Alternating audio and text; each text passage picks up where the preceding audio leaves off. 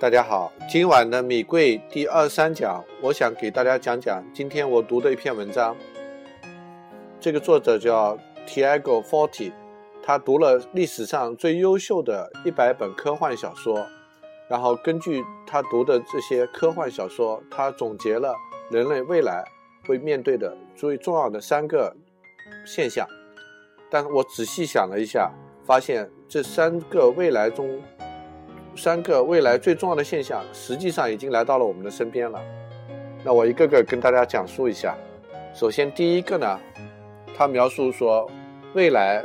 人类地球上的资源将会被耗尽，我们不得不开展对其他星球的殖民，而到别的星球上去生活的人类将会逐渐变异成为不同的物种，啊，跟地球上的人类会不同。这实际上在我们身边已经感受到了，因为今年的冬天。是历史上最热的冬天，海洋的温度已经上升到海洋动物生物无法忍受的程度了。那么，怎么样应对这个问题呢？正好这两天微软发布了一个 Hololens，啊，这个产品我在网上看了好几遍它的演示视频，体会还是蛮震惊的。因为计算机的时代，第一代呢是一个个人电脑，我们都经历了。从一九七几年到二零一零年，这个整整的，呃，四十年的 PC 个人电脑的一发展。那么最近的十年呢，在乔布斯推出了 iPhone 之后，是智能手机快速发展的十年。那么接下来的三到五年呢，将会是全息眼镜，就像 Hololens 这些全息眼镜快速发展的这个黄金时期。那么今天我们作为家长还要送孩子出国去上学，但是未来的话，可能。出国留学都不需要了，你带上这个 Hololens，就像到国外的校园里一样了。甚至呢，远远方的老师可以通过，比如说 Skype 这样的一些工具，然后呢，指导你手把手呢教你在电脑上或者在实际的操作一个实物，比如说搭建一个积木或者是机器人等等，这些都可以通过互联网完成。那这样的话呢，可以降降低我们对于这个地球资源的消耗。比如说，大家在电影《黑客帝国》里面所看到的那种，就是人类插着吸管生活在液体里面。那么，这可能是第四代，就在全息眼镜之后，这些信息已经不再需要通过眼睛或者耳朵传给你，直接就变出变成一种数字信号进入到大脑中了。啊，那这样的话，是不是对资源的消耗降到最低？我们就可以把星际殖民的日子呢进一步推迟。好，那么第二个。对未来的一个总结呢，就是时间旅行，因为人类呢已经征服了三维空间，就是长、宽、高啊。我们这个三维空间，通过飞机啊，通过航天飞旅行啊等等，我们都可以去征服这些距离了。但是呢，第四维就是时间将是人类最大的挑战。比如《星际穿越》这本电影里面，这个爸爸从呃宇宇航飞行回来的时候，因为在飞行的时候速度比较快。那么他很年轻，回来的时候发现地球上的孩子已经长大了，甚至孩子的孩子、孙子都已经变老人了。那么我经常在想这个问题：那未来的我如果来拜访今天的我，我如何确认他就是我自己呢？那我今天就去电脑上找一个程序，让他打印出一段随机数字，然后把这个纸条呢藏在我的保险柜里面。那我下次未来。想想要进行时光旅行来回来拜访我今天的话，那么我一定要带着那个纸条，然后核对一下啊，让今天的我从保险柜里拿出来看看是不是只有这串数字。如果确认是的话，那就是我未来的自己来拜访了。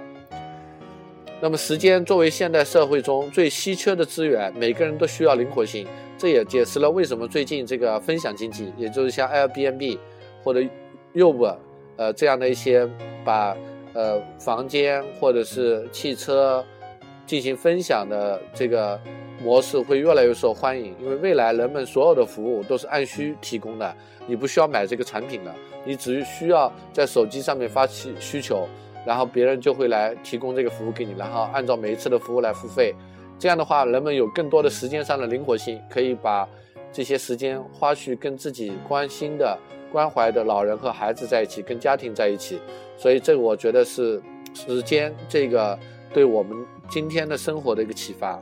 那最后一点呢，是关于人工智能的。大家知道，在硅谷有一个叫雷库兹威尔的人，他呢很早以前，就二零零五年的时候吧，十年前他就意识到了未来电脑会超过人类的大脑。那么为了应对那个时代的到来，他成立了一个起点大学。起点大学呢，它的基本观点就是说，以前的科技发展是线性增长的，但是越来越快的速度在线性增长啊。那么这个线性增长一旦是，比如说这个我们制造出来的电脑，它得到了自己的源代码，它的能力超过了我们的人脑，然后它不断的去优化这个源代码的话，那么我们人脑已经赶不上它的进化了。那么自动驾驶汽车，今天我们在驾驭它，但是明天它可能就变成。《终结者》这本电影中的一个超级计算机来控制整个人类社会，叫天网，啊，那么这个是未来是不是很远呢？其实不远，啊，我们的搜索引擎就在做这件事情。比如说，今天我尝试了一下，在百度里面输入我的名字殷建松，我发现，在左边是一些搜索结果之外，右边已经出现了一些可怕的东西。比如说，他通过理解我这个词，啊，殷建松这个词，他得出来了一些。其他的结果来提示我，比如说其他人还在搜啊玩具店啦、艾灸推门啊等等，这其实是一种机器学习的一种方法。甚至今天你在安卓里面，你直接用语音去问安卓里面的谷歌搜索引擎，你说天空为什么蓝是蓝的？你看它已经不再给你很多网页，而是直接告诉你，因为空气中的分子它可以呃使蓝光的闪射，就是呃是。传送蓝光吧，它会比红光更多，所以天空是蓝色的。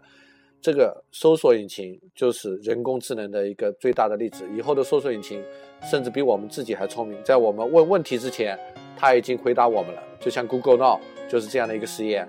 所以总结一下吧，啊，从一百本最优秀的科幻小说里面，我们看到了未来。未来就三件事情：第一个，如何获得更多的资源；第二个，如何应对时间的挑战；第三个。机器大脑会战胜人脑啊，因为计算机已经长出了四肢，离开了牢笼，走到了我们的生活中来了啊。这个是